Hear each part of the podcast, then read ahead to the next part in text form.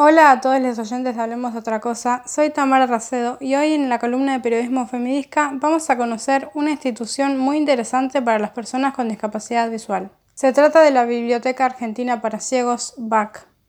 Hablamos con Lucía Torres, que es secretaria de la comisión directiva. En primer lugar, nos cuenta los inicios de esta institución. La biblioteca está ubicada en Buenos Aires, en el barrio del Magro. Se creó en 1924 y fue pionera en ese momento en lo que tenía que ver con la lectura braille.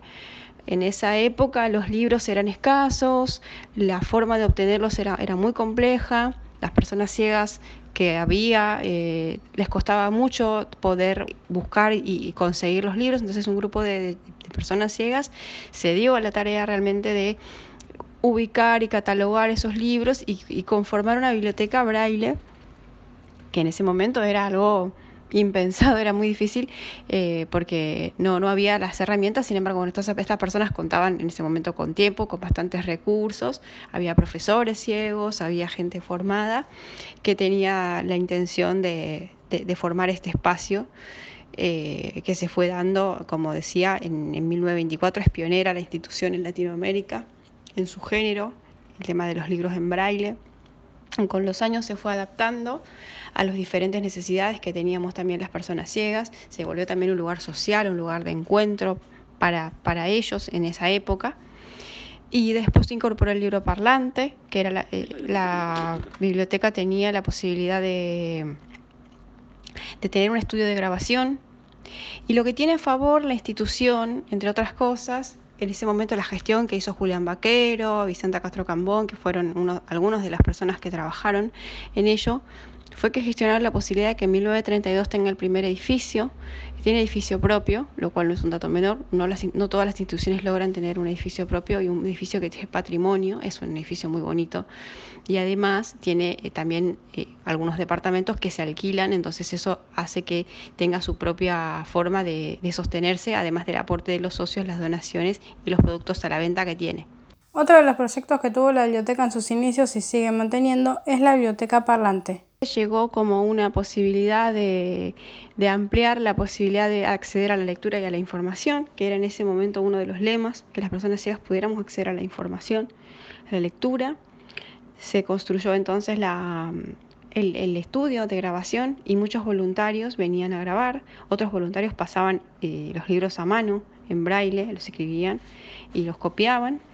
Y, bueno, se fue construyendo también, como decía, la parte social, talleres, eh, cursos y, diferentes actividades ateneos. Eh, la biblioteca tiene un salón que está rodeado de libros, es un salón de piso de madera, de pinotea, tiene columnas, tiene unas ventanas altas y como es un edificio que ya tiene casi 100 años, está bastante bien conservado y es muy, muy bonito para apreciar. Entonces los músicos se sienten como muy cómodos en tocar un ambiente donde hay libros, donde hay eh, como toda esa, esa mística que ofrece un salón eh, tan emblemático, eh, se volvió como un espacio de culto en Almagro, el salón con sus ateneos de los sábados, ateneos culturales, donde se ofrecía música erudita para la gente del barrio, para quienes pudieran y quisieran acercarse. Se empezaron a, dar diferentes cursos, talleres. La biblioteca siempre fue manejada, siempre fue dirigida por personas ciegas. Eso también la, la, la convierte en eh, todo un hito porque no era fácil. Sabemos que en general las personas con discapacidad son, eh, no se les consulta, no se les consultaba, ahora por suerte eso está cambiando, pero no se les consultaba lo que, qué hacer o cómo hacer, o que, que es como que la gente siempre daba por hecho que se necesitaba, que se hacía muchas veces Muchas instituciones son eh, catalogadas en, la misma, en las mismas áreas que donde está lo que la área de minoridad, ¿no? como si fuéramos menores. Entonces la biblioteca en ese sentido tiene una autonomía y está dirigida por personas ciegas. La comisión directiva se forma ad honorem, es elegida por los socios. Los socios pagan una cuota que actualmente es de 200 pesos. Eh, más lo que es las, los productos que tiene a la venta, tiene las pizarras, punzones, hojas, libros en braille, todo material pedagógico, material escolar, para personas ciegas y, eh, y bueno, este, eso es más o menos lo que, lo que, con lo cual este, se, se mantiene. ¿Cómo siguieron funcionando durante la pandemia? La biblioteca tiene una característica que es mucha gente mayor. Entonces, sentimos que va a ser un poco difícil eh, que la, porque la gente mayor se resiste muchísimo, en, especial, en particular a la tecnología. Eh, con el tema del Zoom, con el tema de, que quieran usar.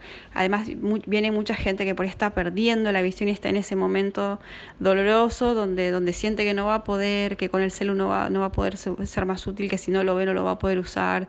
Y todo ese apoyo que nosotros les dábamos. Eh, cuando estábamos ahí no se lo podíamos brindar porque nadie puede salir. Eh, y bueno, readaptamos todo gracias a los profes, al esfuerzo de la comisión directiva, de muchos socios, para poder manejarnos con el Zoom. Por suerte la gente lo tomó bastante bien, hubo que se adaptaron más rápido, otros que les costó un poco más, pero la biblioteca empezó a... Mm, trasladó todas sus actividades, nosotros actualmente teníamos cursos de yoga, de oratoria, de mm, teatro, eh, todo lo, se llevó al, Zoom. Y se nos ocurrió una propuesta que hace muchos años que la teníamos dando vueltas, que era para hacer un programa de radio mm, por tiempos y demás no, no, no lo podíamos concretar. Entonces, bueno, justo se dio esta posibilidad de que estábamos todos en casa y podíamos hacerlo. Unos, unos amigos tienen un proyecto de una radio por internet que se llama Evolution Radio. Evolution Radio, se escribe con Y, Evolution Radio. Y ellos nos ofrecieron un espacio los domingos a las 7 de la tarde y empezamos a configurar la idea de hacer un programa semanal para, tratar temas de la biblioteca y para acercar a la gente al, salón. ¿Y qué temas se trataron en estas emisiones? Nos maravillamos de ver cómo muchas personas decían, es como estar en el salón, es como sentir que estoy cerca de la biblioteca y eso nos emocionó mucho, porque había muchas personas que era su único vínculo social o uno de los pocos lugares eh, donde, donde podían ir a ser sociales. Nosotros tenemos un grupo de lectura, por ejemplo, que son 30 años, donde hay una lectora que les lee libros y después ellos meriendan y comentan el libro leído, ¿no?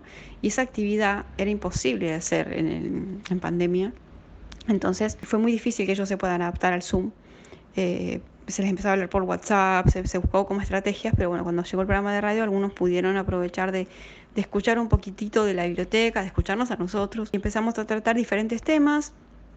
Hemos hablado con, todos los integrantes de la comisión directiva, obviamente los temas que más sobresalen son la discapacidad visual en diferentes aspectos. Hemos hablado, por ejemplo, con estudiantes de distintas épocas para conocer cómo estudia una persona con discapacidad visual eso, en los en los 70, en los 80, como lo hace actualmente. Hablamos con jóvenes acerca de qué piensan ellos de la independencia. Este fin de semana vamos a hablar con un artista, que es una persona que, hace trabajos de, de, arte visual y, bueno, cómo se ha manejado para dibujar, cómo se ha manejado para, llevar adelante tal vez una, un área que en principio parece que es muy alejada de nosotros como es dibujar, ella lo, ha logrado desde una persona con baja visión. Y, bueno, diferentes temáticas que son de interés, siempre le decimos a la gente que interactúe, que, que nos llame, que nos diga.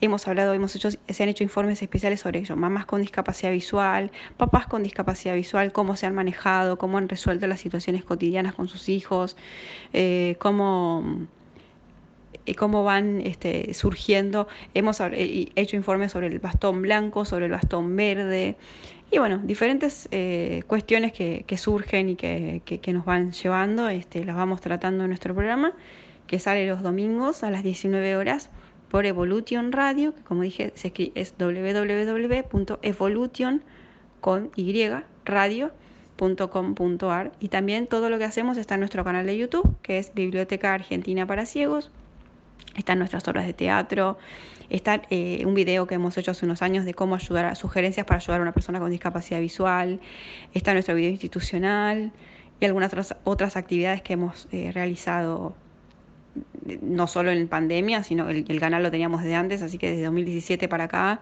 todo lo que hemos hecho, lo que hemos podido, lo, lo, registramos en nuestro canal de YouTube, así que se pueden suscribir, lo buscan como Biblioteca Argentina para Ciegos y ahí va a aparecer el canal. Muchas gracias por la posibilidad de contarles un poco de lo que hacemos. También pueden contactarse con nosotros a nuestro mail biblioteca Un saludo y muchas gracias.